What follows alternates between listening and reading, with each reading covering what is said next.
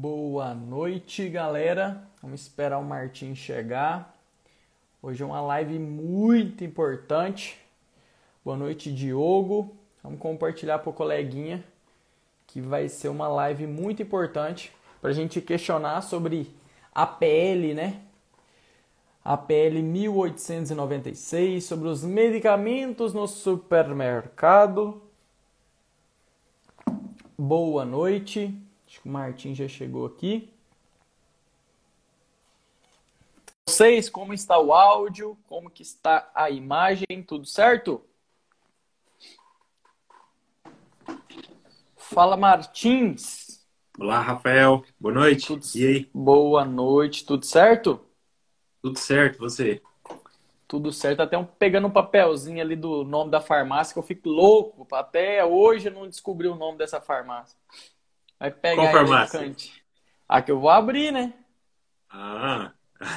deixa eu só, deixa eu só chamar a galera aqui.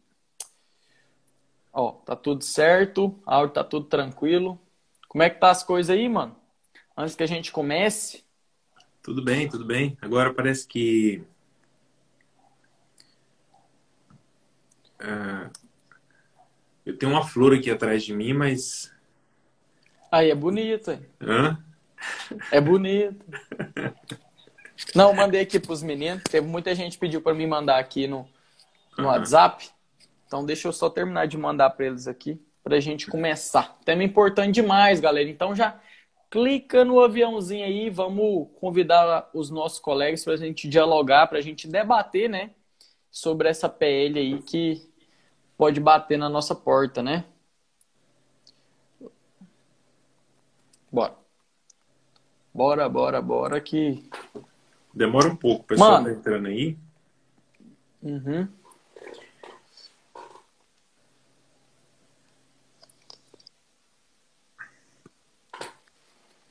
Ô, ô Rafa.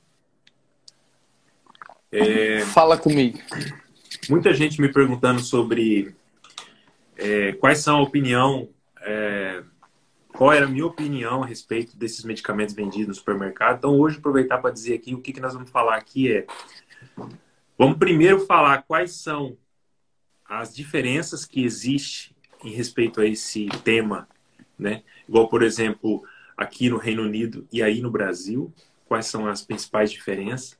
Igual essa lei que está é, para ser aprovada aí, aqui já é uma realidade, então, eu tive pesquisando, fiz uma entrevista com três farmacêuticos aqui que já estão aqui licenciados já há mais de 20 anos, para perguntar para eles qual é o ponto de vista deles, né? Porque eu sou farmacêutico aqui, mas eu sou farmacêutico aqui só faz cinco anos. Então, eu não cheguei a pegar esse processo de transição quando os medicamentos entrou para supermercados. Então, é, a gente vai falar então sobre isso também. Qual é o ponto de vista dos farmacêuticos aqui em relação a esse tema? E em relação também, quem é que aprova para os medicamentos ser aprovado uh, nos supermercados aqui? E qual que é o Show. impacto disso com a população? Né? Que eu observei que muitos uhum. farmacêuticos aí é, é, se manifestaram em respeito disso aí, deram sua opinião, principalmente no meu Instagram, e muita gente mandou. E é legal, né, quando a gente vê o pessoal da nossa profissão interagindo, significa que isso aí já é um bom sinal, porque a profissão, se a profissão estiver unida, todos estiver interagindo um com o outro, por mais que as ideias Esse é sejam caminho, né, é, por mais que as ideias sejam divergentes, significa que estão interagindo, estão sendo divergentes, mas está tentando buscar uma melhoria, né, para a profissão. Com certeza.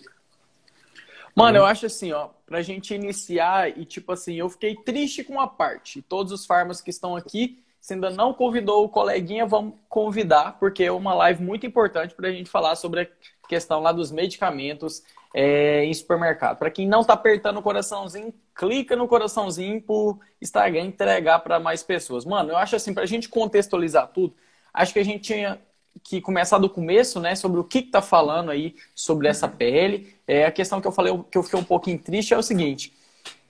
Cara, eu acho que nós, farmas, já dando um puxão de orelha, já começando a live, a gente, toda vez que surge algo assim que impacta a nossa profissão, que pode ter um impacto nossa, gigantesco, a gente tem que entender o que, que pode acontecer. A gente tem que questionar o que está escrito no negócio.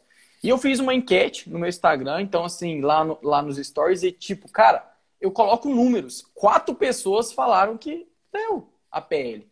Então, tipo assim, eu acho que para começar, a galera tem que entender que, cara, é um negócio que vai impactar a sua profissão. Então, leia pelo menos o negócio. Questione esse negócio. Porque, cara, postou lá o conselho, postou não sei o que, falou assim, ai, não a PL. Tá, mas o que está escrito nessa PL? Entendeu? Então a gente tem que ir mais macro, né? A gente tem que ter uma visão mais ampla, tem que correr atrás. Aí onde que eu falo? A internet hoje em dia tá cheio de micro coisinhas, né? É micro conteúdos, é micro resultados, aí vira aqui, vira o fica gigante. Então assim, a primeira coisa é a gente entender o que que tá falando essa PL o que, que o deputado Darcy de Matos, que é né, um deputado lá de Santa Catarina, falou assim, cara, tem que ser aprovado. E por quê? Entendeu? Tem uma justificativa dele, o motivo disso. E essa, a, através da gente discutir, a gente debater aqui, que eu quero a opinião de todo mundo, já fala aqui para vocês, mete o pau. Se eu tô falando alguma coisa que vocês acham que não tá certo, que o Martins, que lá já vive uma realidade assim, já vendem medicamentos em supermercados, então a gente tem que debater. E é muito engraçado que é o seguinte, não sei se a maioria sabe, mas a gente se espelha muito nos Estados Unidos e, e Inglaterra, é um dos países que a gente se espelha muito. Questão de medicamentos, então, muito grande, entendeu? Então, assim, se algo está acontecendo lá, os caras vai e colocam assim, faz, eu quero que esse negócio seja aqui também, entendeu? Então, assim, a gente tem que entender, né? Contextualizar. Mano, então, assim, para mim, dar uma resumex, porque o que eu quero é questionar o que está escrito na PL. Muitos pontos, hoje no Instagram eu comecei falando alguns pontos que eu falei assim, cara, não é assim, né? Não é assim. Aí, tipo assim, porque eu acho. Aí eu depois eu, eu sei que você me deu um spoiler muito importante, eu queria que você contextualizasse que vai pegar nessa vertente. Será que esse deputado, que é um economista, técnico em agropecuária, é o melhor pessoa, é a melhor pessoa para falar sobre medicamento em farmácia, em supermercado? Aí você já começa assim, né, mano? Tipo assim, cara, aí a gente tem que entender quem que a gente tá colocando lá. Acho que às vezes eles se passam que ano que vem tem eleição, que ele precisa do votinho de todo mundo, né? Senão eles vão rodar. Então, assim, eu já começo iniciando essa live questionando. Falar sobre medicamento. Qualquer um pode falar. Ah, tem pessoas ao redor dele, Rafa, que vai direcionar e vai. Tá, mas, mas ele que tá mandando o projeto de lei para ser aprovado, não. Entendeu? Então, assim, aí, aí já começa o questionamento aqui. Ele é o profissional mais habilitado para falar é importante ter medicamento é, em supermercado? O primeiro questionamento já é esse. É saber quem que é esse cara. O que, que ele está falando. Não estou falando se ele é ruim, se ele é bom, eu não sei. Porque ele está lá no outro estado. Mas aí eu já começo aqui. Porque é, é algo que vai impactar toda a classe no Brasil inteiro. Não é só lá em Santa Catarina. Né? Então, o que, que acontece? Ele quer alterar né, o, a Lei 5.991, que é privativo farmácia e drogaria dispensar medicamento, ele quer colocar o supermercado e estabelecimentos congêneres, né? Então, assim, isso daí não tem o que discutir, isso daí é o que ele quer, né? É a proposta dele, né? O que, que ele quer colocar implementar no nosso país. Então, começa assim. A dispensação de medicamentos em supermercados e estabelecimentos congêneres é limitada ao fornecimento dos MIPs, os medicamentos isentos de prescrição, assim classificados pelo órgão sanitário. Então, ele vai pegar todos os MIPs né, que a gente tem na drogaria e quer colocar no supermercado. Muito importante contextualizar isso daqui. Outro ponto muito importante. Esse é onde que dói no farm. Então, presta atenção. Os supermercados e estabelecimentos congêneres que comercializam medicamentos isentos de prescrição não são obrigados, não estão obrigados a ter o profissional farmacêutico no seu quadro de funcionários. Então, os medicamentos isentos de prescrição vão estar lá, não vai ter um profissional habilitado. Isso daí é que eu vejo que os farmas está mais grilado, né? Que tipo assim, os medicamentos vai estar lá no balcão lá, quem que vai orientar? É o caixa? tipo assim, gerou esse questionamento, é o açougueiro? Eu recebi até o açougueiro. Então, assim, já é algo assim que a gente fala assim, cara, acho que precisa de alguém mais habilitado para, para orientar, mesmo que seja isento de prescrição, que é uma das justificativas deles onde que ele fala assim: os medicamentos isentos de prescrição, conhecidos como MIPS, são aqueles que podem ser dispensados sem exigência de prescrição por um profissional de saúde. Já tem um equívoco. O farmacêutico pode prescrever os MIPS, entendeu? Então viu que aí já faltou um pouquinho de fundamento, faltou ele dar uma pesquisadinha lá no Google, né? Então, e estes e estão disponíveis o autosserviço em drogaria e farmácia. O cliente pode ir lá e pegar, certo? Então, tipo assim, essa é a primeira justificativa que ele diz que não tem necessidade de um farmacêutico. A seguir, para não ficar tão enjoativo eu ler essa PL, mas eu oriento que todo mundo leia, né? É o básico, né, galera? Leia esse aí, que ele fala de custo. Que ele fala que inviável colocar um farmacêutico dentro de um supermercado por questão de custo. Então, assim, outra coisa que ele cita muito é que o supermercado que entrar tem essa tendência deles entrarem porque vão ajudar muito a acessibilidade dos medicamentos, mas farmacêutico não pode por causa de custo. Então, eles querem vender algo, mas não quer literalmente ajudar a nossa população, que seria o, o mais pertinente ter um profissional habilitado para orientar sobre o medicamento que o cara está levando é, lá, na farm... lá no supermercado agora, né? É, cara, ele falou outro negócio aqui que eu acho muito importante que pô, a galera aqui que me acompanha, que eu observo, os caras é mais novinho. E tipo assim, eu lembro de cliente falar isso, não sei se cliente já falou isso, que lá na década de 90 tinha medicamento no supermercado. Entendeu? E ele cita que houve uma é, a possibilidade, houve uma redução em 1990, lá na década de 90, de 35% no, no preço, entendeu? Então, assim, cara, 90 para 2021, mano, mudou demais. Daí mudou demais, mudou tudo, mudou demais, entendeu? E falar sobre preço de medicamento, velho, eu acho assim que se a gente colocar qualquer empreendedor hoje que é proprietário de farmácia, fala, cara, o meu medicamento já tá no osso. Tem medicamento que eu já não tô dando de graça, tem uns que dá prejuízo, entendeu?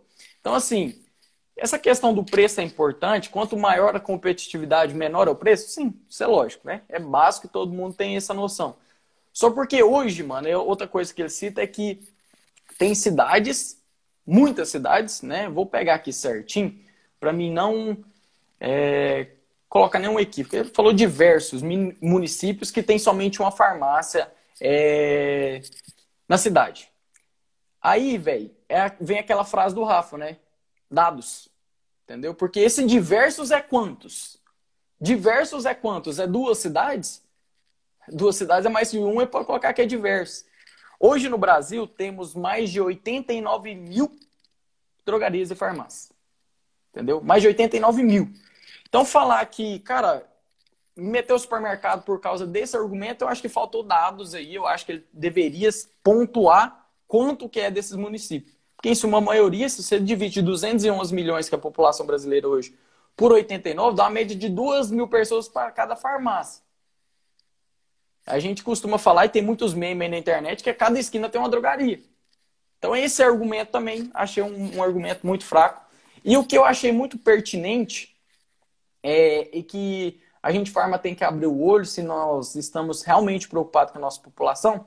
É onde que ele cita, fala assim, cara, não, ah, o povo tá vendendo medicamento aí isento de prescrição na internet, no supermercado, aí pega americanas, pega, tem alguma, alguns complexos vitamínicos e tal. Não tem farmacêutico lá. Então, por que, que tem que ter um farmacêutico no supermercado? Então, esse, de todos os argumentos, esse é um argumento que, cara, é um argumentinho pra gente abrir o olho, entendeu? Porque, tipo assim, ele coloca que. Ele dá exemplo, né? Ele faz, cria uma analogia sobre dois segmentos pra gente ficar assim, hum, esse projeto tem que ser aprovado. Então, assim, é algo assim que nós, farmas, temos que discutir sobre isso eu acho que eu recebi muita gente falando, eu sou totalmente contra é, vender medicamento pela internet. Aí na Inglaterra é realidade vender medicamento pela internet? Ô, Rafa, aqui é assim, existem três classes de medicamentos diferentes. Então aqui existe os medicamentos que são sujeitos à receita médica, que aqui são chamados de POM, que é Prescription Only Medicine.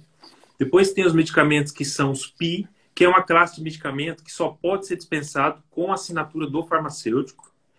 E depois existe uma terceira classe que é chamada de GSL, que é General Sales, que é os medicamentos de venda livre, que são esses medicamentos que são livres para poder ficar nas prateleiras nos supermercados, né? Então, essa é a principal diferença, que é a, a categoria, como que eles utilizam para poder categorizar o que, que pode ser vendido nos supermercados. Então, só pode ser vendido nos supermercados os medicamentos dessa categoria GSL. Né? Então, hum. é, qual foi a pergunta que você me fez aí? Não, se eles já vendem na internet medicamentos. Então, esses medicamentos da categoria é, GSL, esses podem ser vendidos pela internet. E, e, daí tem acesso, o farmacêutico tem acesso, se tiver alguma dúvida, eles tiram dúvida com o farmacêutico no site, como que funciona? Ou não existe isso? Então, ó, eu, eu fiz uma pesquisa com farmacêuticos mais antigos que vivem aqui, né, que, uhum. que já estão aqui, já trabalham aqui mais de 20 anos. E eu tive uma conversa com algum desses farmacêuticos que trabalham comigo também, que já estão também exercendo a profissão aqui há mais de 20 anos. E liguei também no, na Anvisa daqui, que é o MHRA. Então eu liguei para perguntar a respeito desse tema. Porque, como os medicamentos aqui são livres para venda nas farmácias, eu, eu quis saber deles porque eles, como um país de primeiro mundo, se eles não se preocupam com a questão da automedicação, da intoxicação por medicamento. Então, eu, eu queria saber um pouco a fundo por que, que isso acontece aqui. Para mim poder, então, entender. Porque, assim, eu acho que antes da gente ter a nossa opinião, a gente tem que procurar os fatos, né? Porque com um país de primeiro mundo, onde que tem 80 milhões de habitantes, como a Inglaterra, por que que eles têm medicamentos de venda livre nos supermercados? Então, antes da gente tirar nossas conclusões, eu fui perguntar.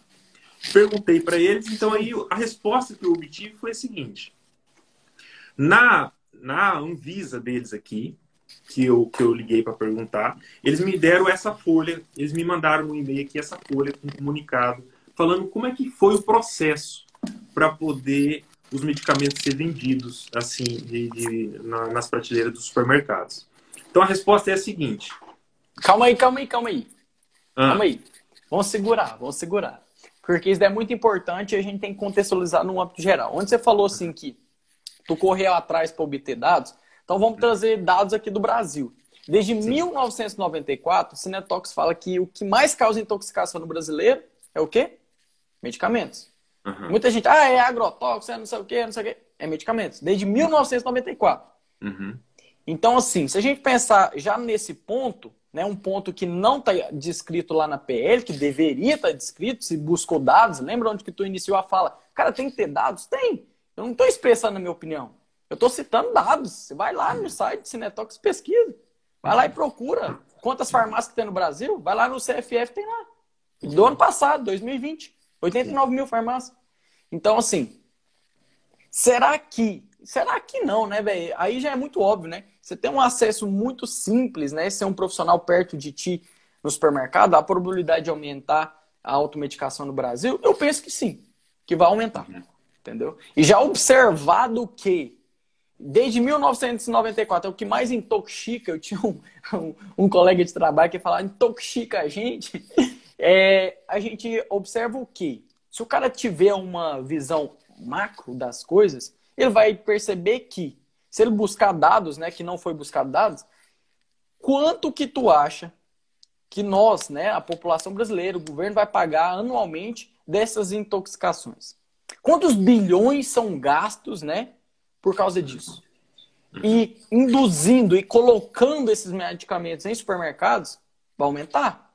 Então já preparam que ah, pode aumentar um pouquinho as vendas dos medicamentos? Tá, beleza. Vai ter maior acesso ao medicamento? Cara, supermercado tem tudo quanto é canto, né? Mercearia, castrinheira. Cara, tipo assim, vai para tudo quanto é lugar. E aí, velho, eu me preocupo com outra coisa. Que me veio agora aqui na live. Até conservação. Você acha que todos os supermercados vai conservar o medicamento do jeito correto? Uhum. Então, tipo assim, viu que tem muitas vertentes e deveria estar na PL. É algo uhum. muito importante, é a saúde dos brasileiros. É saúde pública nossa aqui. E vai custar, e pode custar muito nos cofres públicos, mas o cara não colocou isso. Só tá uhum. vendo que. Cara, eu sempre, eu sempre cito, né, Martins, como a gente discutiu também sobre a questão lá do Fantástico, lá que virou uma bolona de neve, um assunto muito bom de discutir. Farmacêutico não tem paz, né, velho? Cada uhum. hora é uma coisa diferente. E, tipo assim, para quem é mais novinho, em 2018 teve essa história também. Uhum. Entendeu? Parece que quase todo ano é aumentar piso e ter medicamento de supermercado. Padaria, uhum. já falaram. Cara, Sim. hotel. Tipo assim, então o que, que a gente tem que contextualizar? Que faltam muito dados. Uhum. E tipo assim, eu até comentei mais cedo que é assim, cara, hoje tudo a gente tem que ter dados para falar o que a gente fala, entendeu? Porque senão minha opinião ser tão forte assim contra dados, uhum. então eu sou Deus, né? Eu sei de tudo, não é assim, né, velho? A gente tem que ter base para falar o que a gente tá comentando. Uhum.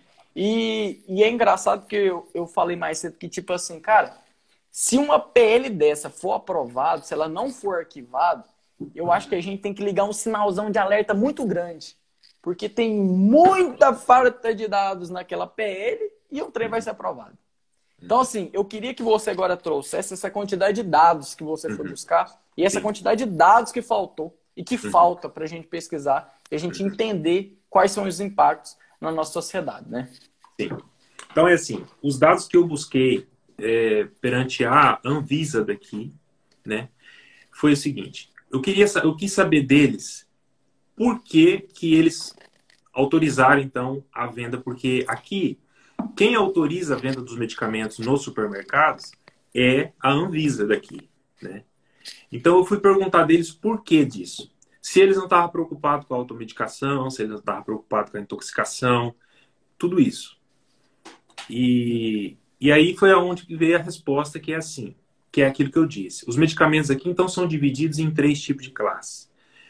E aí, essa terceira classe, que é os General Sales, que são os medicamentos de venda livre, que podem ser vendidos nas prateleiras dentro das farmácias e no supermercado, esses medicamentos, de acordo com a Anvisa daqui, são medicamentos que oferecem pouco risco à saúde da população. Essa foi a resposta que eles deram. Então, uhum. devido a esses medicamentos oferecer pouco risco à saúde da população, devido a esses medicamentos ser considerado por eles um medicamento seguro, são medicamentos que não têm assim grandes é, impacto em efeitos é. Mas eles fizeram estudos? Então, aí foi aonde que eu perguntei, mas como que vocês sabem disso?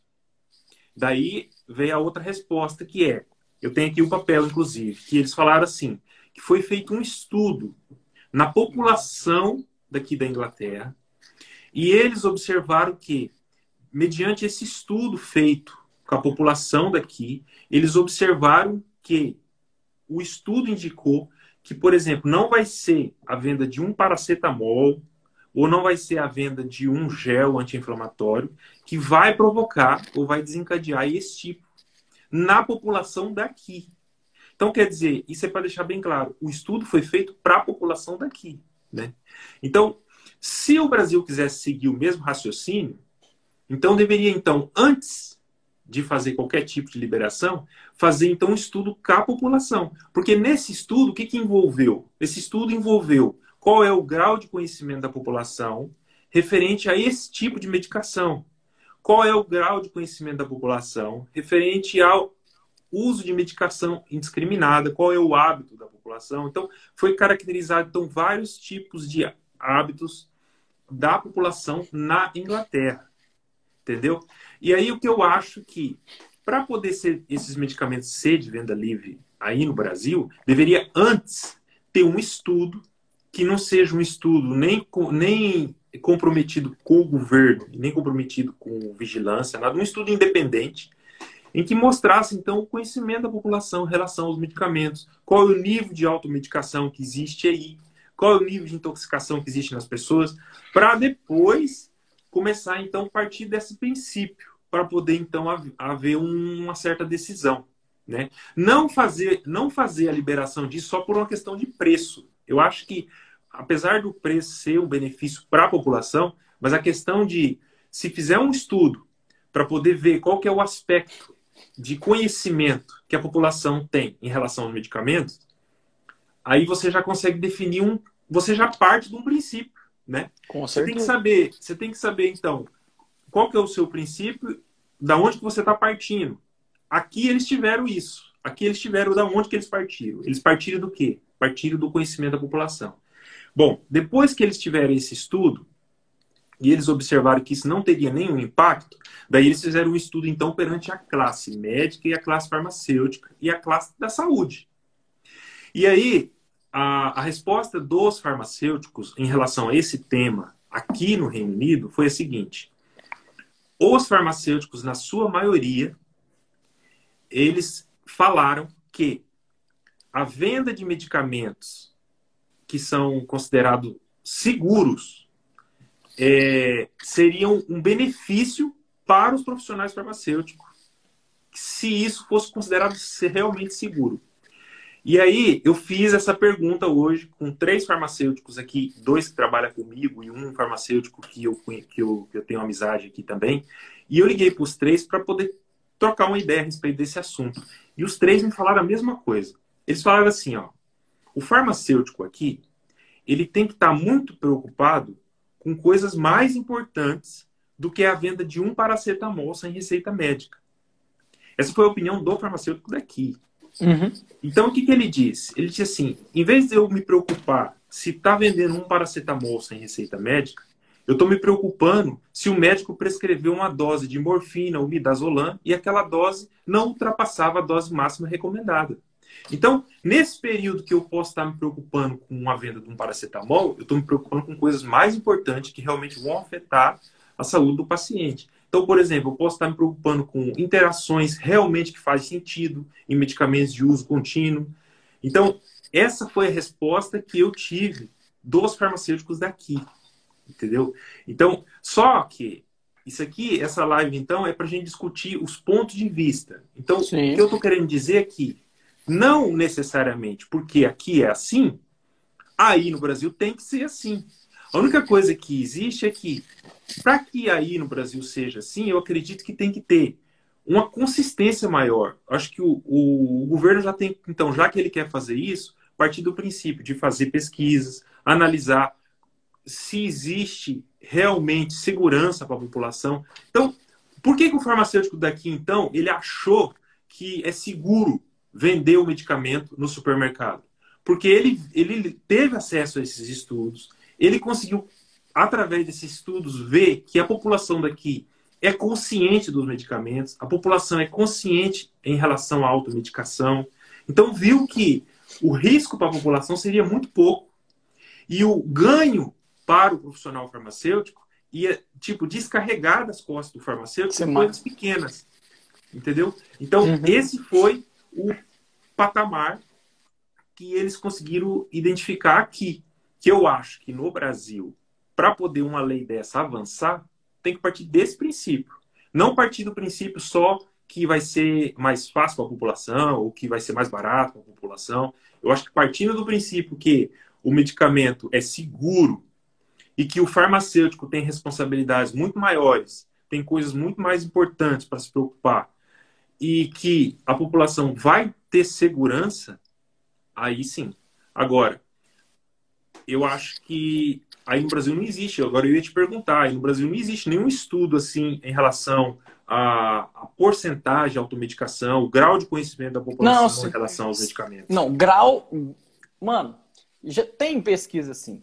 E é gritante todas as pesquisas, entendeu? Uhum.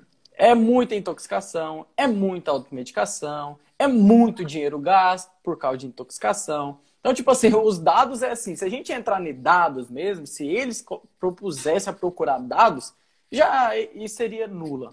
Então, assim, se a gente partir do pressuposto, por que alguém vai ganhar com essa PL? Entendeu? Uhum. E, tipo assim, a gente tem que ter uma análise mais crítica das coisas. Uhum. Não é a população. Eles não estão focados na população. Se uhum. realmente eles estivessem focados na população, aí eu uhum. quero que você traz aqui. Para mim, uhum. depois contextualizar quem que vai ganhar.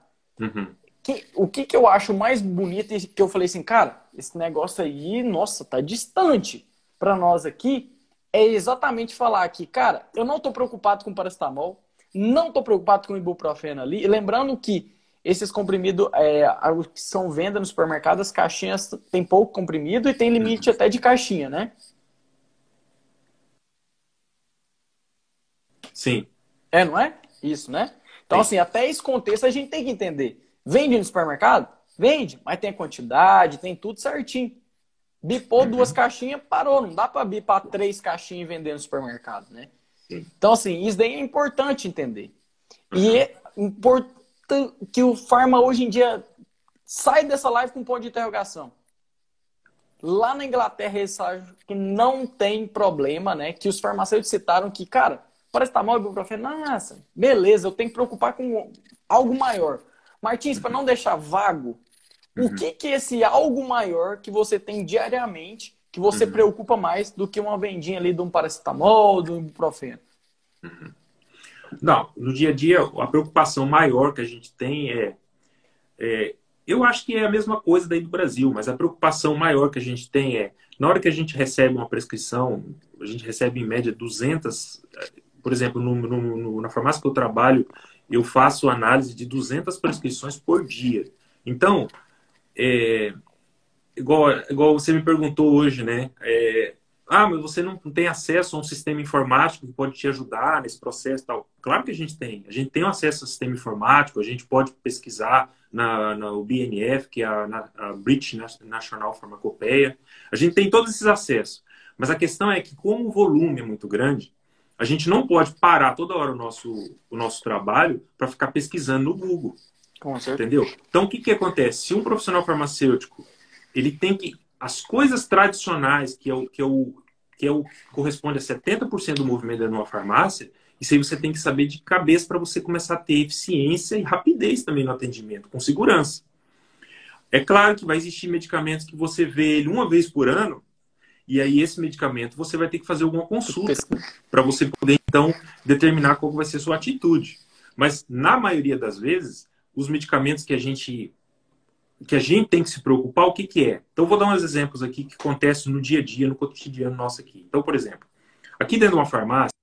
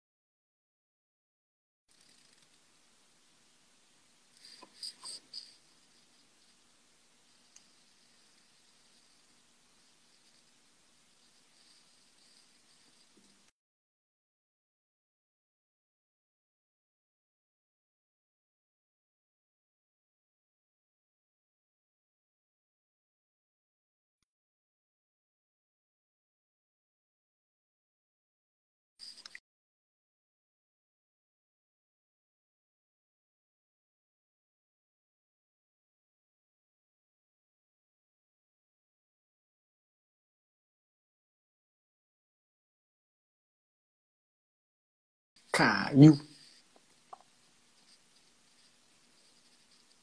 Fala galera, caiu aqui para mim. Caiu para vocês também? O que aconteceu? Voltou. Aí não sei. O seu começou a travou. Olha, então assim, que eu tava falando. Aqui no dia a dia nosso, então, é assim. É... Quando a gente pega uma prescrição médica, primeira coisa que a gente faz, a gente analisa as doses máximas se as doses máximas estão dentro do padrão, se elas são as doses máximas permitidas. É a primeira coisa. Então, nos medicamentos tradicionais, essas doses máximas a gente tem que ter elas mais ou menos na cabeça ali. Então, por exemplo, normalmente a gente recebe uma receita, por exemplo, com morfina e midazolam, que é medicamentos para pessoas que estão com câncer em estágio terminal. Então, a gente dispensa isso na farmácia aqui. Então, a gente tem que saber já de cabeça que a dose do midazolam é 60 miligramas em 24 horas. Se o médico passa uma prescrição que a dose está maior que aquela, tem que estar tá contactando com o médico e perguntar se ele realmente deseja aquela dose. Porque se qualquer coisa venha acontecer em relação a ultrapassar, ultrapassar a dose máxima, recai sobre o farmacêutico, porque ele não interviu. Cada intervenção que a gente faz fica registrado no sistema. O médico foi contactado e era assim mesmo que ele desejava. Se a gente não faz essa intervenção e acontece qualquer coisa, de efeitos adversos ou qualquer coisa que venha acontecer com o paciente é, relacionado com aquela dose que a gente não interviu, recai sobre o farmacêutico. Isso é um dos exemplos que a gente está no dia a dia fazendo isso constantemente. Igual hoje, por exemplo. Hoje teve um antibiótico que é muito, muito é, prescrito aqui para celulite, que é a flucloxacilina, que é das penicilina, a classe das penicilina. E o médico prescreveu e o paciente tinha insuficiência renal. E ele estava tomando a flucloxacilina, que é um antibiótico, E junto com o antibiótico, estava tomando também o paracetamol.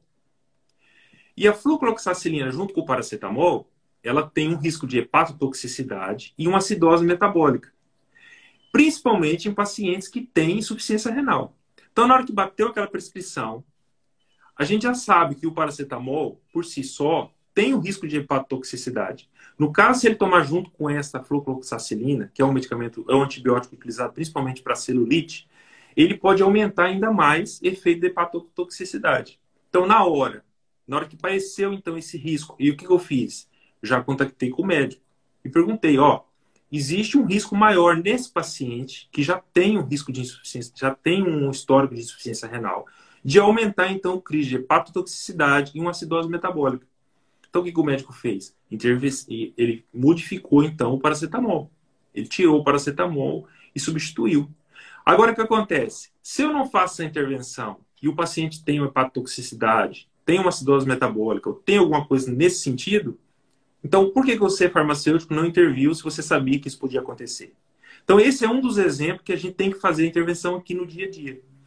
Então, é, eu dei dois exemplos aqui só para localizar, mas no dia a dia é isso que a gente tem que fazer constantemente olhar as receitas, ver as doses máximas, ver a idade do paciente, se a dose realmente corresponde com aquela, se existe algum tipo de interação ali. E é assim, interação não é aquela coisa assim que a gente vai ver uma interação e já sair gritando. Não, porque interação, olha, a população aqui é uma população muito envelhecida. Então o que acontece? Muitos pacientes tomam 14 comprimidos de manhã, 14 à tarde, 14 à noite. Então, na hora que você vê aqueles 14 comprimidos com certeza vai ter interação. Entendeu? Porque grande parte dos medicamentos tem sua metabolização no fígado, grande parte desses medicamentos tem a sua excreção renal. Então, quando ele não é, quando não tem interação na parte da metabolização, ele tem interação na parte da excreção, então vai ter. Só que o que, que a gente vai ter que fazer? A gente vai ter que ver o seguinte: quanto tempo faz que esse paciente faz uso dessa medicação? Então, por exemplo, ó, já faz um ano que ele faz uso dessa medicação.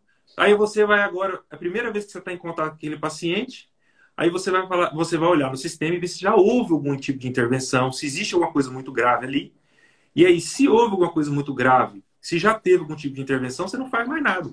Mas se nunca teve uma intervenção, existe alguma interação muito grave ali, daí a gente vai intervir.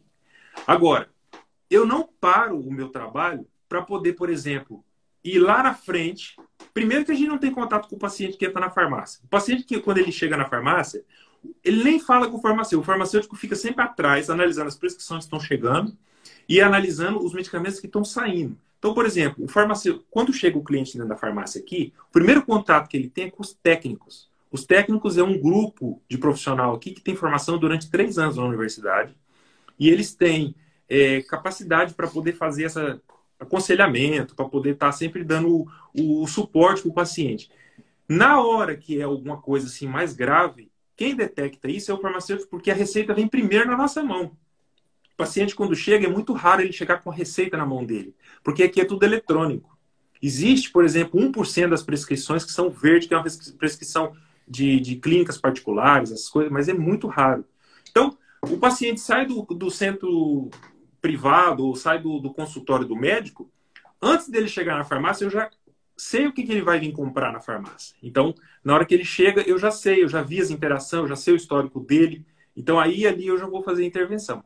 Agora, se o paciente chega na farmácia para comprar uma paracetamol, uma vitamina, eu só vou ter contato com ele se ele vir pedir, pedir opinião e ele quiser falar com o farmacêutico. Senão, o técnico mesmo vai orientar ele ali na frente. E aí a gente fica livre para fazer essas intervenções mais, assim, dita como mais importante. Não existe mais nem menos importante, porque qualquer coisa é importante numa farmácia. Mas nesses casos de, de, de pacientes que fazem uso de 14 comprimidos, 15 comprimidos, 20, esses pacientes são, assim, dito de maior risco e é aquele que a gente tem mais estar tá de olho para ver, por exemplo, se não tem algum tipo de sintoma diferente perguntar para ele se ele não está sentindo algum tipo de reação, se ele não está sentindo algum. Então, é, é essa parte mais clínica que a gente faz no dia a dia, no cotidiano aqui dentro da farmácia. Entendeu? Cara, sabe uma coisa muito importante que você falou? Porque, tipo, na PL, o cara cita que ele tá. Cara, ele tá olhando para os outros países, entendeu? Então, tipo assim, Nisso a gente já se espelha que tem muita divergência, velho. Não tem como, velho, você falar assim, cara, vamos pegar o. É, vamos pegar a farmácia do Brasil e colocar aí. Não vai dar certo.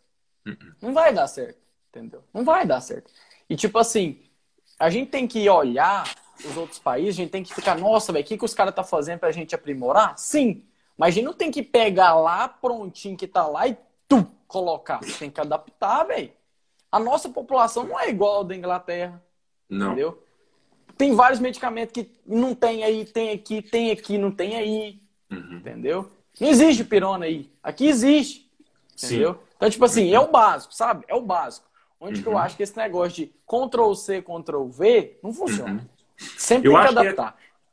Eu acho que é assim, desculpa, Rafa, te interromper, mas eu acho que é assim, não? o que tem que se fazer é ver o lado positivo das coisas aqui, ver o lado, o que, que existe de bom aqui e tentar, tipo assim, o que, que pode ser útil e que é possível fazer aí no Brasil. Porque, assim, na parte clínica, na parte da.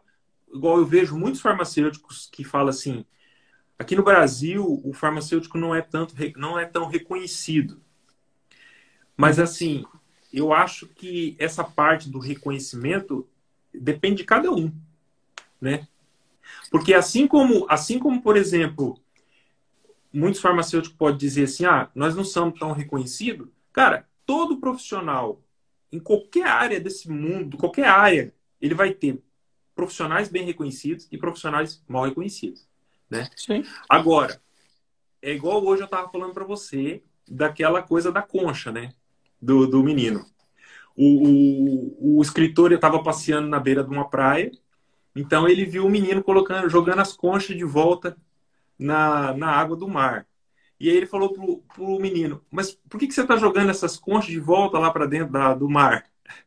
Ele fala assim, não tem sentido, você não vai fazer diferença. Olha, tem milhões de conchas aqui na beira, você não vai, você não vai fazer diferença nenhuma. E aí o menino pegava aquela concha assim e falava assim, ó, para essa aqui eu vou fazer diferença. E ele jogou no mar. Então, eu, o que o farmacêutico precisa fazer é o quê? Ele tem que fazer a diferença na onde que ele tiver. Se ele fizer a diferença, cara, com certeza. Porque, ó, é sementinha e sementinha. Se ele fizer a diferença, se ele mostrar que era um bom profissional, igual eu tava comentando com você hoje. Se, olha aqui, ó, vou dar, vou dar uma situação que acontece aqui e que às vezes o paciente presencia. O paciente chega na farmácia e a gente, na hora que a gente olha para aquela prescrição, fala assim, ó, o paciente chegou, a prescrição dele já estava lá. E ele fala, ó, cadê meu medicamento? O médico prescreveu. Você fala assim, ó, aguarda só um minuto, porque a gente está fazendo uma intervenção na sua, medica... na sua prescrição com o médico, porque a gente viu ali algumas incompatibilidades.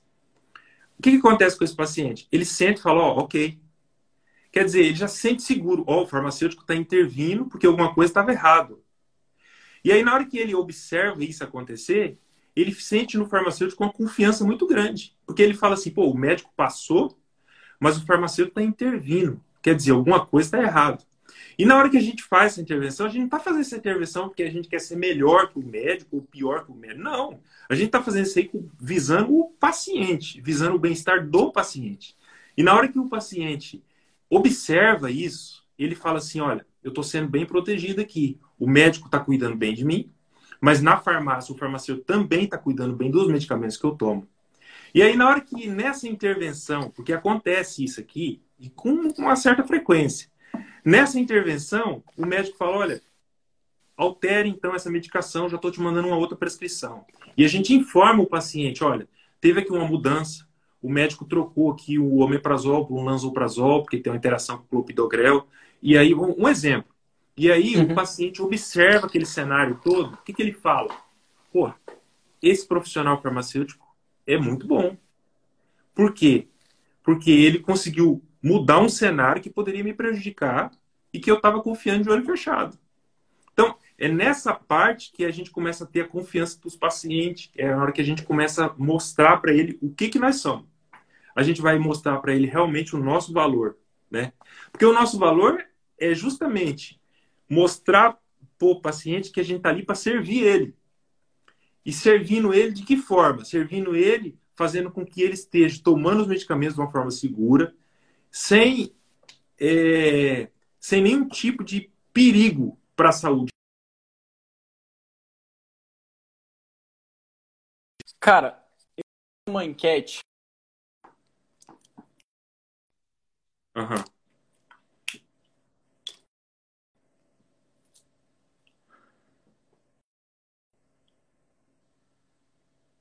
Tá me escutando? Tô. Minha tela tá preta pra você? Não.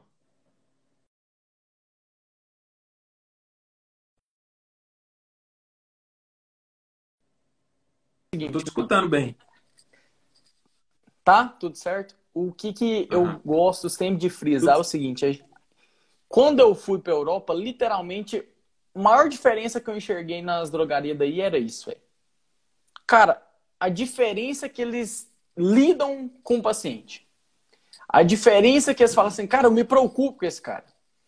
E minimiza atrito entre, ah, eu sei mais, esse, esse outro profissional sabe de menos. O jogo não é esse. O foco de todo profissional de saúde é o mesmo. Entendeu? Eu acho que às vezes o que falta a gente chamar atenção, e foi muito importante você citar isso daí, como que é a realidade aí. Galera, lembra aquela historinha? Esse Maomé não vai até a montanha, a montanha vem até a Maomé? Cara, não dá para esperar os médicos virem ligar. Ô, Rafa, beleza? Fiquei sabendo que você é um farma muito bom. Cara, eu tô com uma dúvida aqui nesse medicamento. Tem como você me auxiliar? Eles não vão fazer isso, galera. Não vai. Não vai acontecer isso. Então o que, que a gente tem que fazer? Tomar partida. Aí o que, que eu recebo? Rafa, se a gente fazer isso, os médicos vai, eles meter o pau em mim uma vez, já tive um atrito, galera, já tive atrito com uma cacetada de médico. Muitos, muitos mesmo. Porque eles nunca esperavam a ligação do farmacêutico para falar com eles. Então eles ficavam putos. Ah, quem que é esse cara aí para falar comigo? Mas aí é o que o Martins falou. Imagina a conchinha. Ah, tem muita concha ali na areia, não vou jogar outra pro mar porque não vai adiantar. Faz sua parte. Começa. Porque se você não começar, quem que vai começar? Quem que vai fazer alguma coisa? Entender que quando tu estuda, quando tu faz um geramentinho ali para tu ser o farma, o seu maior prioridade é quem? É o paciente. O médico pergunta para ele, é o mesmo? Entendeu? Então não tem que ficar nesse atrito todo. Eu vou falar bem a verdade pra você, eu vou procurar uns médicos, já uma vez umas lives com um médico. Entendeu? Uhum.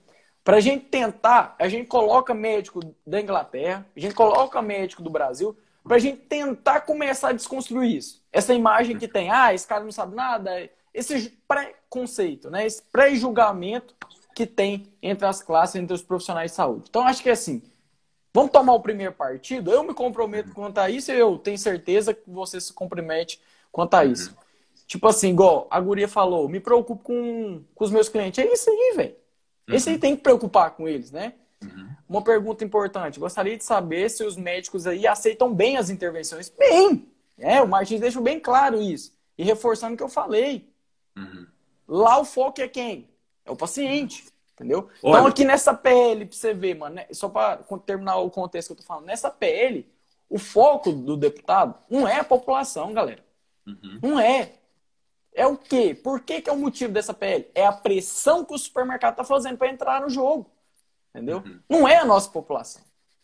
Agora, se ele quer mesmo que seja a nossa população, coloca dados, porque está faltando dados aí. Não tem dados aí.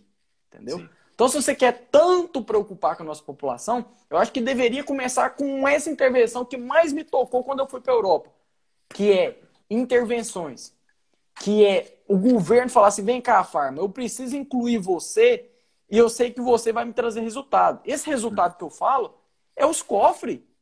Uhum. Entendeu?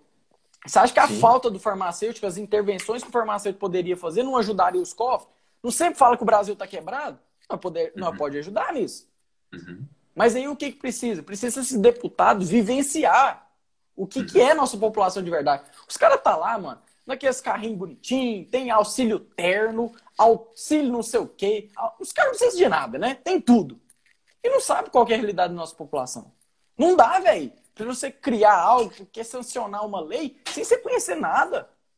Cara, você tem que olhar, anda aí na rua aí, vê como é que é. Olha como é que é uma farmácia. Olha que jeito que tá o hospital. É assim que você vai melhorar. É vivenciando, hein? Não é sentadinho no seu gabinete, com arzinho condicionado, todo mês caindo dinheiro lá e falar: ah, pressão aqui dos mercados, eu vou criar esse projeto de lei. Não é assim, velho. E tipo assim, cara, eu não tenho nada contra a política. Não posso ser contrário à política. Eu acho que a política tem que vir mais pro interesse da população e não pro interesse do bolso dele. Essa é a verdade. Eu hoje estava falando com minha mãe, minha mãe fica assim, Rafa, você tem que maneirar nas palavras. Porque vai com a hora, eles pegam você, não sei o quê. Eu falei assim, vai pegar no quê? Meu imposto de renda pesquisa, tá tudo declaradinho. Quer pesquisar em peso? O farmacêutico res, responde, é uma empresa. Pode ir lá, paga meu imposto certinho. CNPJ, tudo lindinho. Entendeu? Então não tem como pegar. O meu desabafo é como cidadão, que eu acho que todos nós deveríamos fazer. Entendeu? Tem que intervir e tem que começar. Não é ficar esperando, né, velho? Porque se nós ficar esperando um dia nós, farmacêuticos, atuarmos, gerar resultado na nossa população, ah, vou esperar um começar, e esse um não começa, não começa, não começa, nunca vai virar nada. Entendeu? Nunca vai virar nada.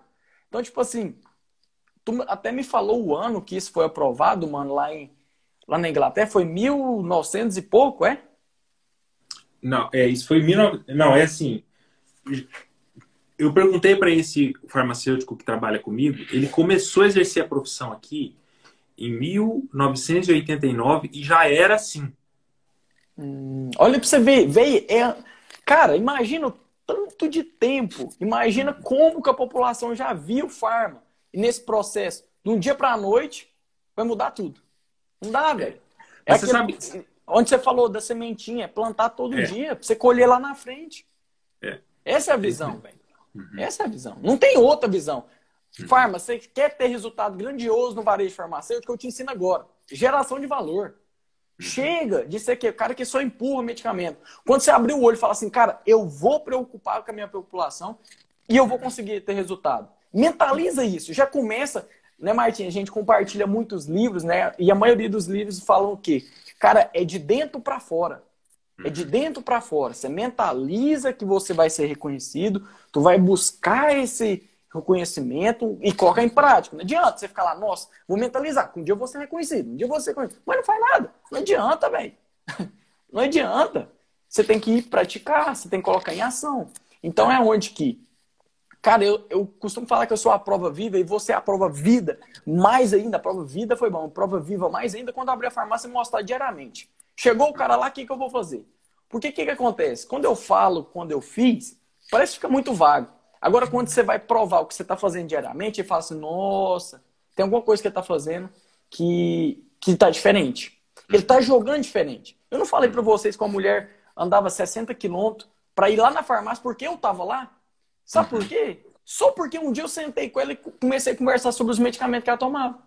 Só por causa disso. É literalmente só por causa disso. Porque um dia eu me importei com o ser humano. E às vezes falta, não somente os farm, mas todo mundo. Falta Sim. importar com gente. Gente é. é uma máxima onde que gente importa com gente. Ah, robô logo vai tomar conta. Cara, robô vai sentir o que a gente sente? Não, velho. Então, assim, é. falta a gente. Cara, aquele toquinho que a gente fala assim, nossa, é uma palavrinha. Igual, eu vou contextualizar e eu quero que você termine um, um ponto muito importante, que é o seguinte. Hoje mesmo, uma guria me mandou mensagem falando assim, Rafa, tem um bebezinho aqui, menos de dois anos de idade, ele está com constipação. Qual que é a dosagem que você indica para lactulona? Uhum. Já tem um erro aí, galera. Nessa pergunta já tem um erro. Sabe por que, que tem um erro? A primeira pergunta que eu fiz para ela, eu falei assim, o que está causando essa constipação? Ah, isso daí eu não perguntei. Eu quero saber a sua dosagem da lactulona. Tá errado, galera. O que, que adianta você ficar entupindo o cara lá? O cara tem menos de dois anos e vai já vai, ó, medicamento, medicamento, medicamento. Na maioria das vezes é o quê? É a latinha do leite. Entendeu? É só trocar o leite. A maioria, ó, a intervenção básica que você pode ter no dia a dia, né? Que a gente fala, o que, que a gente pode intervir? Cara, liga para pediatra. Orienta o seu cliente, seu paciente, fala assim, cara, liga na sua pediatra que a chance de seu leite é muito grande. Uhum. Entendeu? Então, tipo assim, é o básico, mano. É o básico. Então não tem como implementar esse negócio do dia para noite. Uhum. Entendeu? Eu acho que, tipo assim, vai dar um. O prejuízo vai ser para eles mesmos. Entendeu? Uhum. E quem vai ser mais prejudicado que ele está induzindo que é para benefício para a população não vai ser. Vai ser o mais prejudicado. Sim. Entendeu? Então isso acho mesmo. que isso daí é que dói, velho. O que, o, que, o que acontece muito de perguntarem para mim aqui é a questão assim, ó, eles falam, essa realidade que você vive aí, aqui no Brasil, nunca vai acontecer. Muita gente me manda mensagem falando já essa afirmação. Eu acho assim, eu não sei se é porque eu acho, cara, porque quando eu estava aí no Brasil, eu acreditava que aqui na Inglaterra, quando eu trabalhava farmacêutico aí no Brasil, eu achava assim, um dia eu vou ser farmacêutico lá na Inglaterra e eu, eu vou ser farmacêutico, ah, vai ser outro planeta, né? Então, assim, realmente é diferente as coisas. Mas sabe o que eu consigo entender hoje, vivendo as duas realidades? Que essa coisa que isso no Brasil nunca vai acontecer, é, o farmacêutico não pode dizer isso. Porque não é difícil de acontecer. Porque a maioria das coisas que eu faço aqui hoje depende só do meu conhecimento. Grande parte das coisas. Então, e aí o que acontece? Na maioria das intervenções que a gente faz, depende só do conhecimento. Então, grande parte da, da, do trabalho farmacêutico aqui depende do conhecimento mais. O sistema, ele ajuda.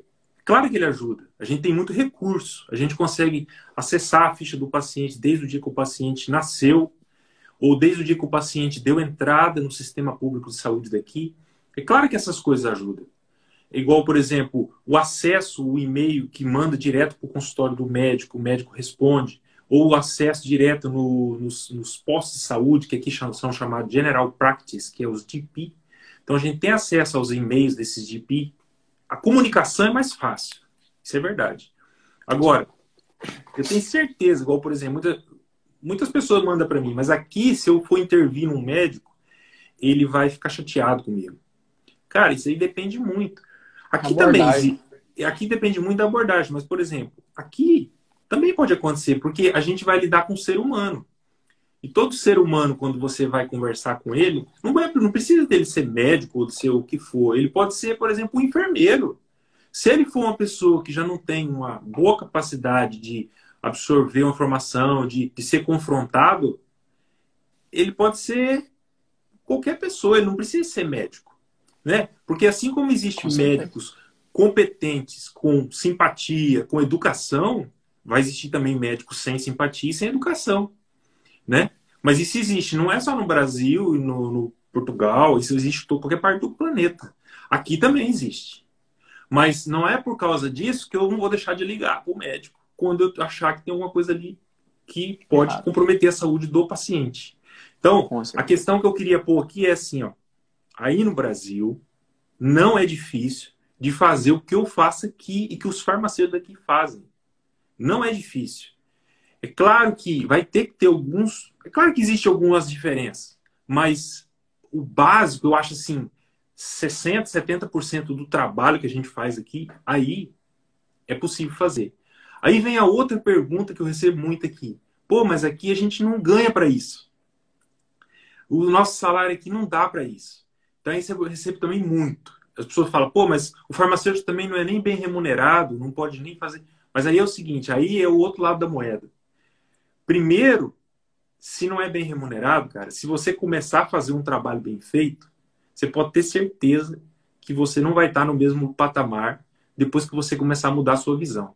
Então, por exemplo, um farmacêutico que tem já esse tipo de competência, começa a fazer esse tipo de, de intervenção, começa a ter tipo, esse tipo de atitude, as competências dele começam a ficar maior. Ele começa a ter mais influência, ele começa a ser mais visto. E com isso, ele começa a ter mais oportunidade. Quem te garante que às vezes um paciente que está ali na farmácia não é sobrinho de um diretor de um hospital, não é sobrinho de um diretor de um laboratório, e ali vai da profissão de cada um. E aí onde que acontece aquela coisa? Meu? Tem muita gente que fala assim, ó, ou oh, aquele cara teve sorte, né? Então, a sorte o que, que é? A sorte é quando a preparação encontra com a oportunidade. Então, se você é um farmacêutico preparado e aí de repente surge uma oportunidade, você está preparado para avançar, né? Agora, a, a política médica faz por obter ser desse jeito Exatamente, exatamente. Agora. Ô, mano, ah. eu acho que uma coisa, velho, que, que, tipo assim, ó. Graças a Deus, eu fui para um caminho que eu nunca imaginei na vida, é que entregar um pouquinho do meu saber, né? Cara, eu tô percebendo, velho, mas é muito mesmo, que existe muito, que eu chamo de drives mentais que limita o farmacêutico, entendeu? Uhum. E eu provo isso. Eu fiz uma enquete. A galera pensa que as coisas que eu faço é por acaso. Eu nada faço por acaso. Toda vez que eu faço alguma coisa, eu quero descobrir alguma coisa de vocês. E falando sobre essa PL, eu perguntei, cara, você acha que isso daí vai desvalorizar o farmacêutico? E você falou indiretamente a sua resposta já. E aí, de, cara, mil pessoas viram meu story, apenas uma pessoa falou, mandou direct e falou assim: estranho que você falou, oh, tem sentido não. Tem nada a ver o Cuca Cueca, que a gente brinca, né? E quem que era ela? Uma psicóloga. Ela tem toda a razão. Galera, não é essa PL aí que vai desvalorizar você, não. A desvalorização, ela começa aonde? Em você mesmo. Entendeu? A desvalorização profissional começa em você. Onde que você começa a criticar o medicamento genérico que é o, é o seu colega farmacêutico está fazendo. Você que está criticando o, o farmacêutico hospitalar. Cara, essas coisinhas boba. Entendeu? Só porque no olhar da população fala assim, ixi, mas estranho, tá estranho. Toda vez que a gente fala de valorização, eu acho que eu fico, uma coisa que eu fico grilado e que, tipo assim, que a faculdade tinha que pontuar mais, velho, é de ter uma inteligência emocional. Em saber ter um. Cara, é você se assegurar. Tem momentos que você fica no chão. Mas, cara, você sendo profissional da saúde, você tem que segurar em alguma coisa. E é uhum. é onde que se limita. E onde que tu uhum. diz também que ah, não vou ganhar nada por isso? Mas aí você fez o curso errado, meu amigo. O curso que você fez é para ajudar a nossa população. É bem-estar e saúde. E eu garanto para você e assina embaixo. Se você não obter resultado gerando valor para a população, eu vou te reconhecer. Eu contrato você. Pode vir trabalhar comigo que eu vou te contratar. Pode ficar tranquilo.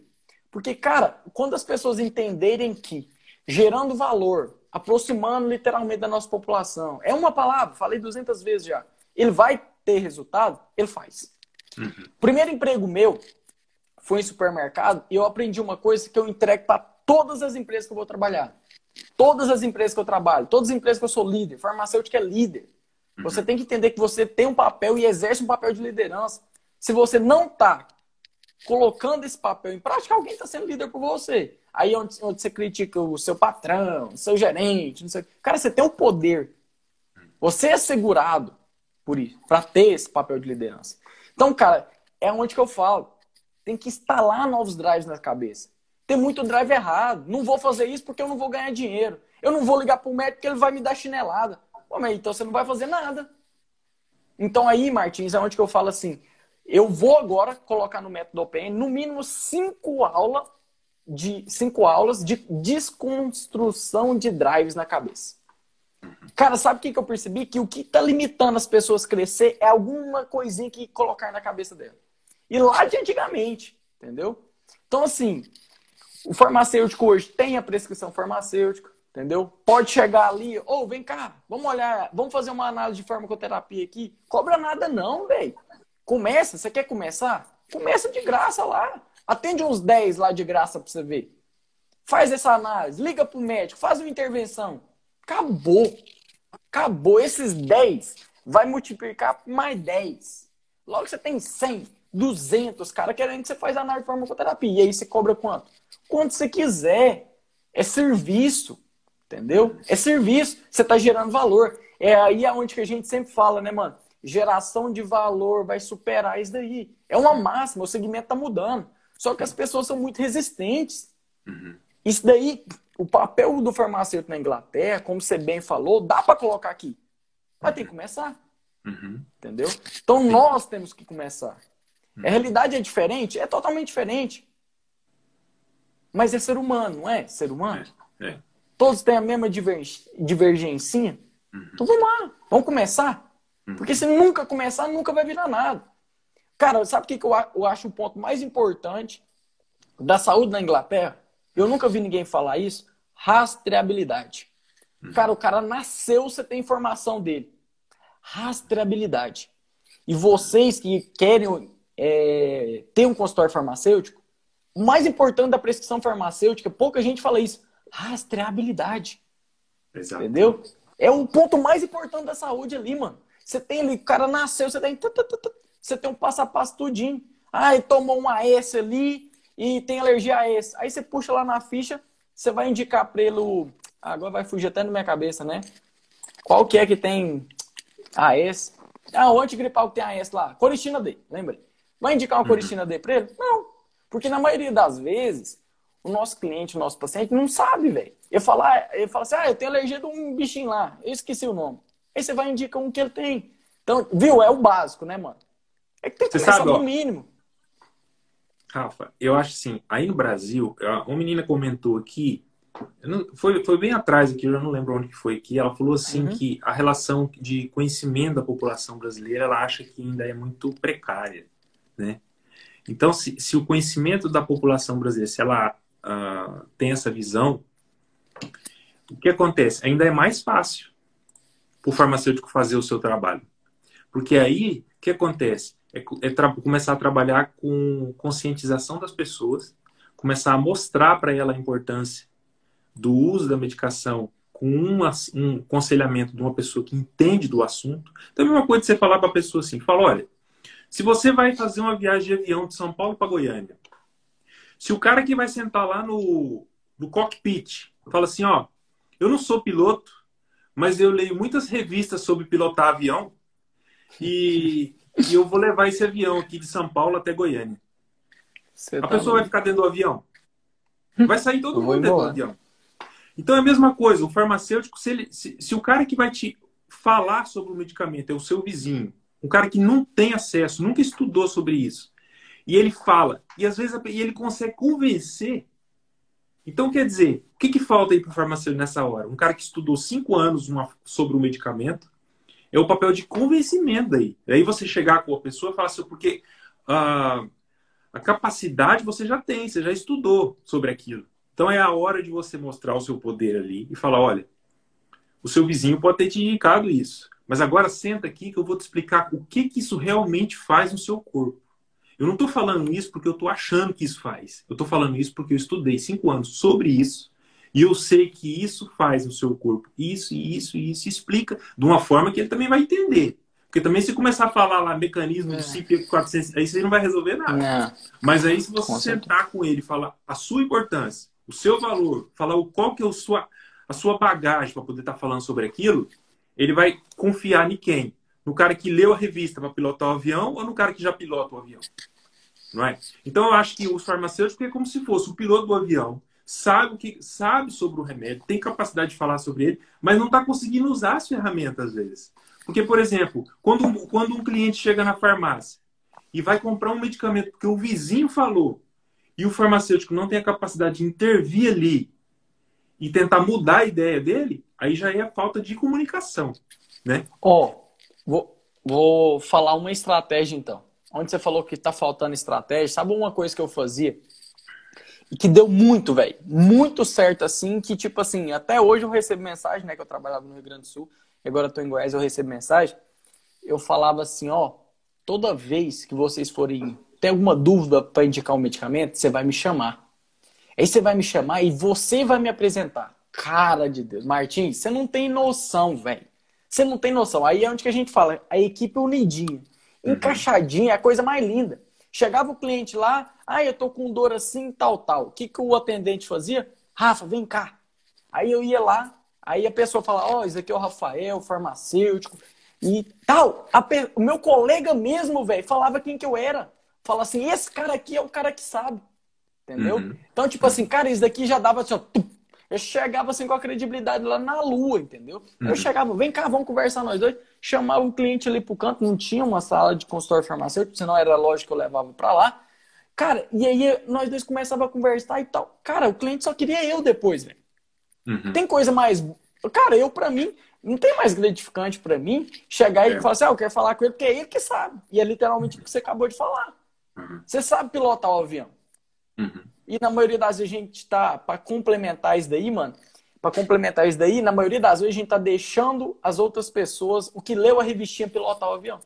Uhum. Então nós temos que abrir a boca, né? Eu costumo é. brincar com isso. Tem que abrir, ó, e falar alguma é. coisa. Tem que ajudar, né, velho?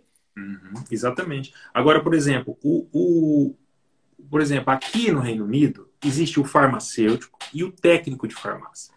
Os técnicos de farmácia aqui, eles fazem um curso como se fosse uma graduação durante três anos. Então eles têm muita competência também. Então é como se fosse aí o piloto e o copiloto aqui. Então, por exemplo, a gente trabalha em conjunto. Os técnicos de farmácia, quando tem dúvida em qualquer circunstância, eles têm, eles têm a autonomia deles até um certo limite. Passou daquilo, é só o farmacêutico que pode fazer. Então, por exemplo, intervenção que tem que fazer ligação para o médico ou tem que fazer substituição por alguma coisa, tem algumas regras que o técnico não pode fazer, que é inerente ao farmacêutico. Mas aí é aquela questão. No Brasil, eu não sei hoje, você pode me responder. Mas na época que eu trabalhava aí, é, os, não existia técnico de farmácia. Existiam os balconistas.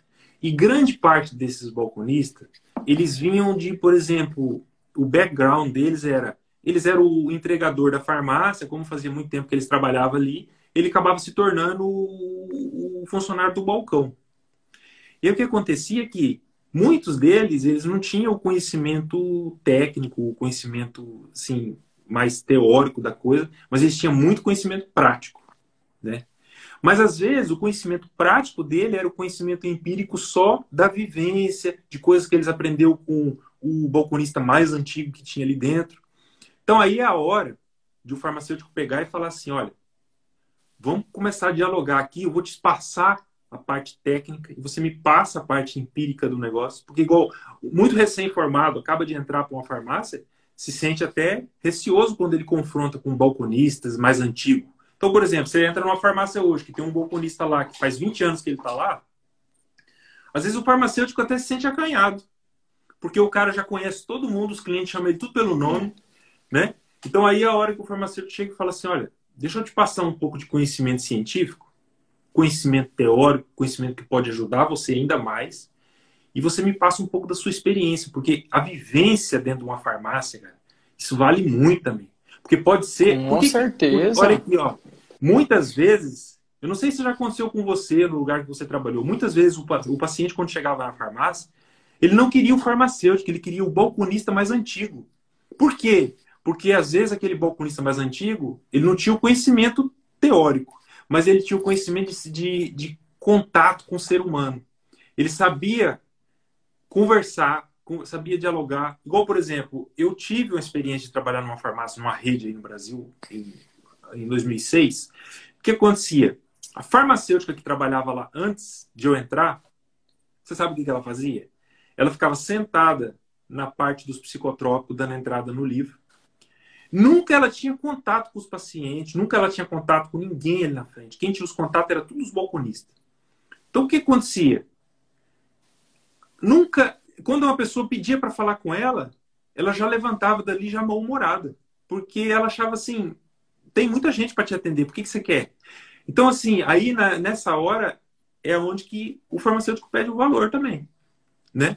Agora, eu sei que está mudando isso, mas eu acho que um dos pontos para mudar isso aí mais ainda seria essa troca de informação entre balconistas experientes e farmacêutico. Porque aí o que vai acontecer é que a experiência desses profissionais que têm 20 anos, 30 anos lidando com o paciente de uma farmácia, essa troca de informação, observar o perfil. É, por exemplo, eu gostava muito de observar esses caras quando eles estavam atendendo no balcão, aquelas que chegavam pedindo por ele, não queria outra pessoa. Eu observo o que, que esse cara tá fazendo de diferente para esse povo chegar aqui pedindo ele pelo nome, né? Daí eu olhava e hum. falava assim, pô, ele, ele, ele, tinha, ele tinha aquele... É era um maestro de lidar com pessoas. Daí ele sabia atender, sabia falar. Ele não conhecia, às vezes, muita coisa. Mas ele conseguia lidar com pessoas que ele era capaz de mudar o pensamento da pessoa a respeito um medicamento. Às vezes a pessoa vinha decidida a comprar um medicamento porque a vizinha indicou. E ele falava, não, mas isso não é assim, eu vou te explicar. E às vezes explicava do jeito dele e conseguia alterar. E às vezes o farmacêutico não conseguia fazer isso. Entendeu? Cara, isso daí é uma coisa que você falou muito importante da, de ficar lá dentro, que isso daí não mudou ainda. É, você sabe que eu sou apaixonado em polêmica e só quando tem polêmica a gente muda. Entendeu? Cara, eu odeio pessoa morna. Entendeu? E todo mundo odeia pessoa morna. Se você for na raiz da sua cabeça, você vai, mexe muito no Instagram, hora que dá uma briga de fulano com fulano, você vai prestar muita atenção. Então a galera não gosta, ninguém gosta da pessoa morna, entendeu? cara chega lá e faz, ah, eu vou levantar da minha cadeira, ah, não sei o quê. Cara, eu fiz um post esse tempo atrás falando disso. Cara, eu sou contra farmacêutico ficar o tempo inteiro lá na cadeirinha lançando essa receitinha. O que aconteceu? Cara, crítica. Ah, no meu, no direct só paulada. Eu falei assim, vocês estão mexendo com gente errada. Eu não tenho medo do que vocês falam. A parada é o seguinte: a gente tem que parar de ser resistente a ideias contrárias. Hum. Se não sou bom no meu, no meu ouvidinho, eu vou ficar puto e vou chorar pra mamãe. Cara, pelo amor de Deus, velho. Não dá mais, sabe? Só porque eu falei algo assim, acabou com a sua vida. Cara, às vezes é o seu olhar, tá precisando você dar uma, uma estralada, uma balançada. Cara, tipo assim, a gente passa por muitos momentos na vida de balanço e que aí minha avó tem uma linguagem que é, é aquele ditado de, de, dos antigos, que é, ela fala assim, Rafa, é com o balangar da carroça que as abobras se ajeitam. Então, se acontecer alguma coisa ali que ah, não era o que você queria, cara, lá na frente o trem vai. A conta fecha. Uhum. Entendeu? E um ponto muito importante que eu já tentei inúmeras vezes acabar, que é essa questão da intriga do farmacêutico e médico, e também de balconista e atendente de farmácia e farmácia tem que acabar, porque tá atrapalhando, é, não é seis lá não, velho. Não é o ambiente da farmácia só, não. É a nossa população, entendeu? A informação. Ah, às vezes, véio, o farmacêutico sabe muita coisa. Mas aí o, o farmacêutico tá com atrito com o balconista, o balconista, ah, vou fazer do meu jeito. Eu não vou chamar o farmacêutico, não. É enjoadinho demais, é mimizento demais. Então, assim, cara, falta conexão. E aí, onde que falta conexão, falta isso na faculdade também. Tem que ensinar o cara a gestão de pessoa. Cara, o farmacêutico sai da faculdade, hoje, no mínimo, em média, 5, 6 pessoas tá do lado dele. O cara nem gosta de pessoa. Ué, e aí? Como é que vai trabalhar na farmácia? Uhum. É seis pessoas junto com ele, é a nossa população o dia inteiro lá perguntando para ele como é que vai trabalhar lá dentro. Entendeu? Então, assim, é muito ponto de interrogação, é muito que a gente, muita coisa que a gente tem que passar a olhar.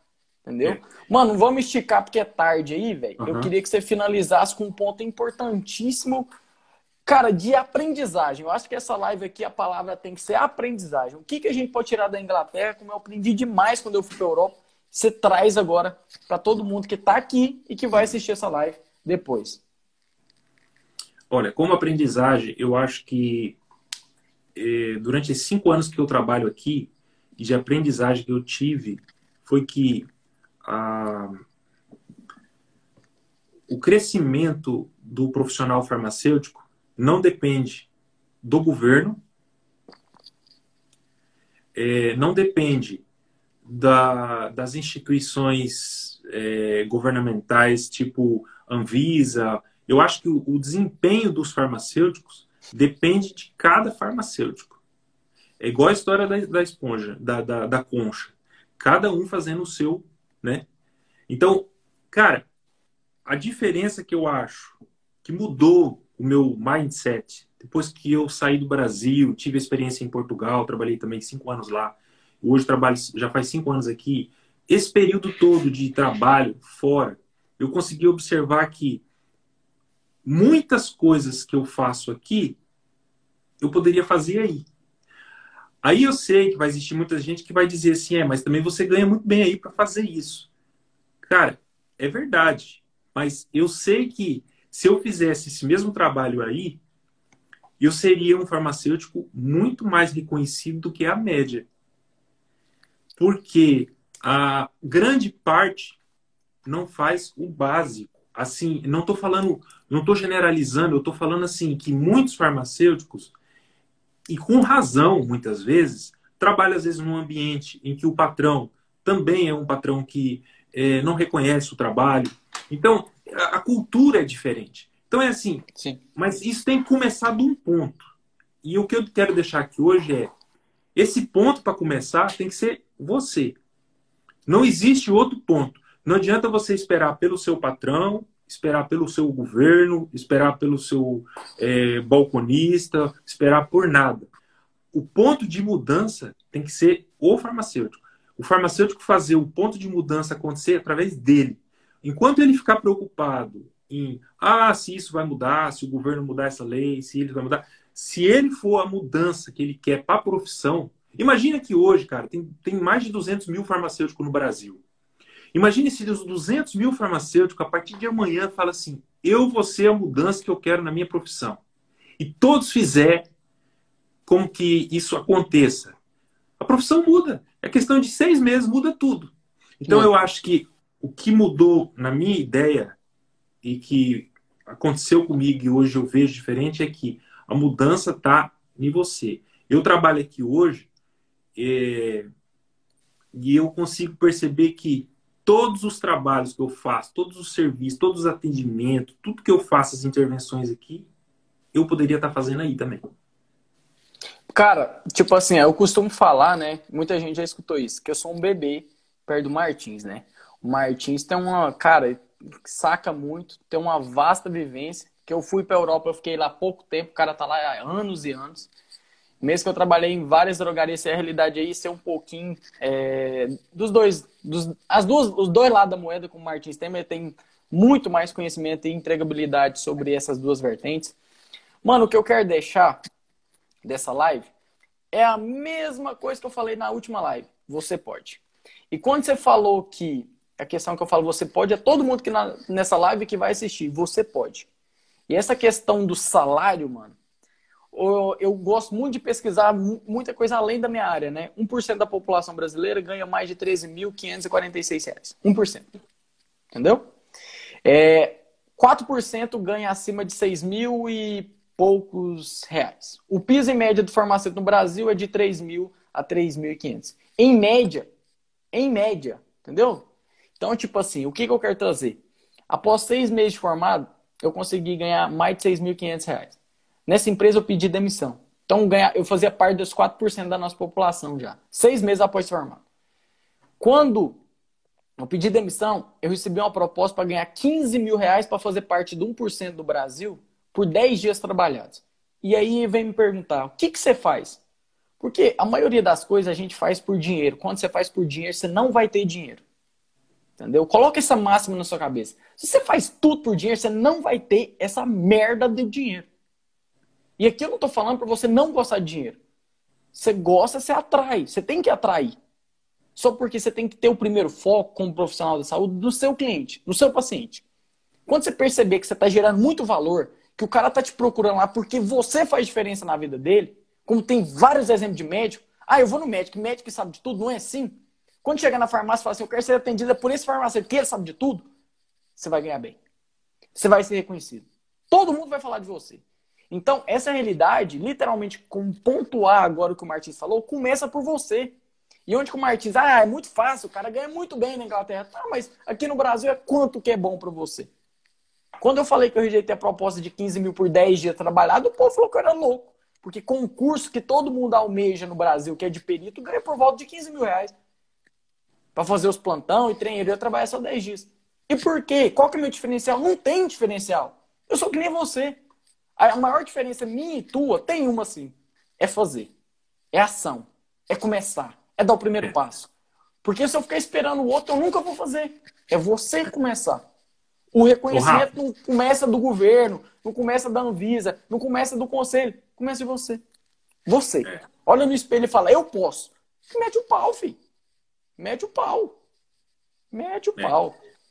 Ó, você falou isso aí, só para só encerrar essa frase que você falou, começa por você, existe uma coisa que eu vejo direto, as pessoas postam aí, eu, esse dia eu li um livro que fala assim, ó, existe muitas pessoas piores do que você fazendo coisas muito melhores do que você. Isso acontece por quê? Muito, muito. Cara, você, olha, isso já aconteceu com você, Rafa? Quando eu tava no Brasil, às vezes eu via eu olhava para um farmacêutico e falava, pô, mas esse cara, esse cara parece um Zorba, né? Desculpa a aqui, aqui é manga, né? Fala é, é manga. É, aí eu falava assim, pô, esse cara, como é que esse cara tá sendo? Por exemplo, o cara era gerente de, de uma de, uma rede, de, ele era gerente da, do setor da rede. O cara era farmacêutico, ele gerenciava tipo 18 lojas. E eu olhava para ele e falava: Não, esse cara não é melhor que eu, não é possível, meu. Um cara assim que você falava assim. Então é aquela frase: tem muita gente que aparenta ser pior que você, fazendo coisas melhores que você porque elas tiveram ação e buscaram conhecimento. Uma, uma coisa também que eu deixei de falar é que pra, uma coisa que eu, que eu deixei de falar que é muito importante é nunca deixar de buscar conhecimento. Porque o que você sabe, o que você aprendeu na faculdade, já é remoto, já é coisa do passado. Aí, principalmente na área da medicina, todas as áreas. Mas na área da medicina, cara, toda hora está mudando. Toda hora tem uma coisa nova. A gente viu agora, por exemplo, agora do Covid, as vacinas entrando, mudando o tipo de vacina, como é que está sendo. Então, quer dizer, é tudo novo. Então, quanto mais atualizado o profissional for, mais chance ele vai ter. É isso aí.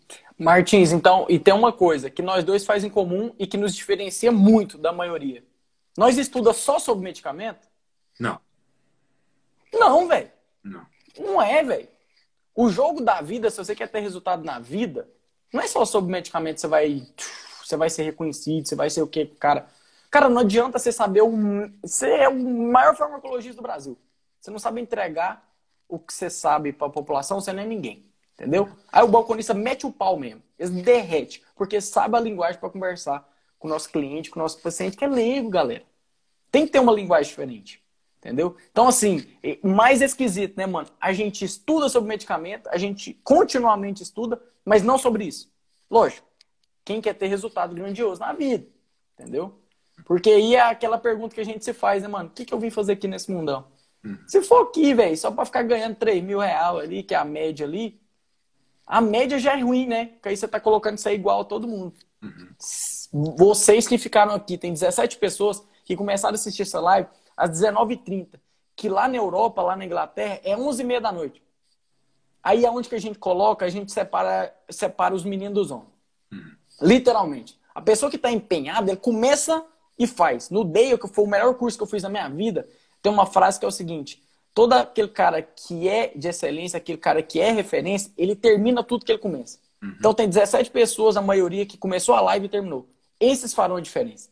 Porque na primeira obstáculo que tem, onde que deu um probleminha de internet, eles vão continuar assistindo. Uhum. Eles vão querer obter resultado. Uhum. Eles falam assim, não vou parar. Uhum. É uma concha, mas no dia dá pra me jogar 10 conchas nesse mar. Uhum. Sim. Se for. E essa questão Fechou? de você começar e terminar, Rafa, o cérebro da gente, quando você começa alguma coisa e você concretiza, o seu cérebro ele fala assim, ó, ele começou, ele continuou e ele terminou. Então quer dizer, esse cara tem iniciativa e ele tem terminativa. Esse cara começa e ele termina. Então o cérebro isso. dele vai se adaptando com isso. Tudo que ele começa, ele termina. Tudo que ele começa, ele termina. E aí, cara, você vai tudo que você vai fazendo vai começando a terminar. Aqueles que começam e não termina, o cérebro dele vai ficando assim, ó, ele só começa e nunca termina, só começa e nunca termina. Então ele nunca vai terminar. Então agora vamos então encerrar mesmo, porque aqui já vai ser uma da manhã. Mas a palavra final aqui, Rafa, é assim: eu, quando eu estava aí no Brasil, que eu queria vir aqui para Inglaterra e exercer a profissão, quando eu mirei aqui, eu mirei, assim, tipo, para mim, ser farmacêutico aqui era o topo. Eu pesquisei tudo, se existia algum farmacêutico brasileiro aqui, nunca encontrei nenhum. Até hoje. Hoje eu encontrei um que é farmacêutico brasileiro que trabalha como técnico aqui. Inclusive, vou fazer uma live com ele. É, nós estamos marcando, decidindo a data. Mas esse cara é o único que eu encontrei aqui. Então, quando eu saí do Brasil para vir para cá, eu mirei o topo. Para mim, isso aqui era o topo. E aí, eu fui observar assim, cara, para mim chegar lá, vai ter muito obstáculo, muitos desafios, mais, várias etapas, né? Para me poder chegar ali. Mas quantas vezes, cara, eu tive que deixar de dormir, ou dormir três da madrugada, é, acordar seis da manhã, trabalhar que nem louco às vezes para conseguir chegar aqui. Só que assim, quando eu cheguei aqui, o meu cérebro quis dizer assim para mim: pô, esse cara, ele começou lá, ele teve todos os obstáculos e ele terminou, né? Agora, igual eu tô falando para você, eu acho que se todos os farmacêuticos que estiver ouvindo a gente aqui tiver esse princípio, traça um objetivo, cara. Olha, eu quero ser o melhor farmacêutico da rede que eu trabalho. Eu quero ser o melhor farmacêutico do hospital que eu trabalho. Eu quero ser o melhor farmacêutico da empresa que eu sou dono. Se você tiver esse objetivo, ser o melhor farmacêutico, traça o objetivo que você, aonde você quer chegar, e aí vai ser as etapas. As etapas vai ter problema, você vai ter dor, vai ter cansaço, vai ter desânimo, mas na hora que você chegar lá, seu cérebro vai falar assim, porra, esse cara veio, passou as etapas e conseguiu. E a partir dali você vai traçar projetos maiores, né? E aí com projetos maiores, igual por exemplo, eu acho que todos os farmacêuticos que estão aqui ouvindo a gente, se tiver esse perfil, começar a modificar e, tipo, ter um pouco desses é, sentimento de, de, como ser um bom profissional que nós passamos aqui hoje, vai mudar bastante já a nossa, a nossa classe aí. Com certeza. É isso aí, Beleza? mano. É, como eu brinco, né? Tem que fazer a, a terra tremer. Começa e não para. Até é. você conquistar o que você quer. Quando você é. coloca na cabeça esse negócio, você faz de tudo para conseguir, velho. E você consegue. É a única coisa que pode impedir você conquistar isso é você mesmo. É isso aí. Então fechou, mano. Brigadão. Fique com Valeu. Deus. Brigadão, galera, viu? Valeu, pessoal. Aqui recebendo vários feedback. Brigadão. Agradeço demais que a gente conseguiu é, entregar um pouquinho do nosso sabedoria, né, do nosso conhecimento, da nossa atuação, questionamento sobre a PL, como que é na Inglaterra, o que, que a gente pode fazer aqui, como que a gente muda a nossa realidade aqui no Brasil, a maioria está aqui no Brasil. E, mano, demais, só agradecer você e fica com Deus. Brigadão, viu? Valeu, mano. Até a próxima quinta. Até a próxima quinta. Um abraço. Falou, abraço. Falou, abraço.